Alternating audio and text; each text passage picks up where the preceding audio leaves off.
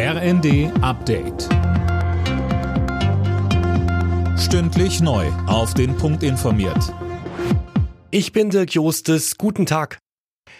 Spektakuläres Unglück heute Morgen in einem Hotel nahe des Berliner Alexanderplatzes. Dort ist ein riesiges Aquarium, der sogenannte Aquadom, aus dem Nichts geplatzt. Rund eine Million Liter Salzwasser und 1500 Fische sind in die Hotellobby und auf die Straße geflossen.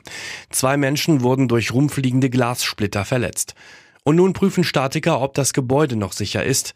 Und die Feuerwehrleute versuchen immerhin, noch die Fische aus mehreren Aquarien drumherum zu retten. Sprecher Adrian Wenzel. Grund, dass sie jetzt Strom und Wasser auch komplett abstellen müssen in dem Gebäude, funktionieren diese Filteranlagen der weiteren Aquarien nicht.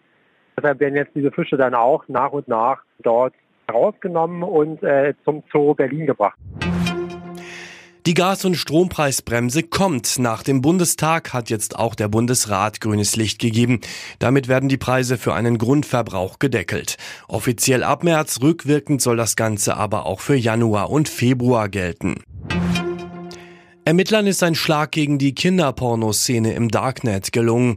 Sie haben die mutmaßlichen Betreiber von drei Kinderpornoforen gefasst. Anne Brauer. Ja, laut BKA geht es um die wohl aktuell größten Plattformen dieser Art, über die hunderttausende Bilder und Videos mit sexueller Gewalt an Kindern verbreitet wurden.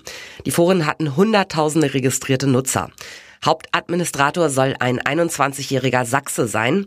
Außerdem gab es Festnahmen in Brasilien, Niedersachsen und zuletzt vor ein paar Tagen in Schleswig-Holstein. Die Ermittler versuchen nun weitere Verantwortliche und Forennutzer zu identifizieren. Twitter hat mehrere Konten von Journalisten gesperrt, die über den neuen Firmenchef Elon Musk berichtet haben. Gründe dafür wurden nicht genannt. Bei der Übernahme hatte Musk noch angekündigt, Twitter zu einer globalen Plattform für Redefreiheit machen zu wollen. Alle Nachrichten auf rnd.de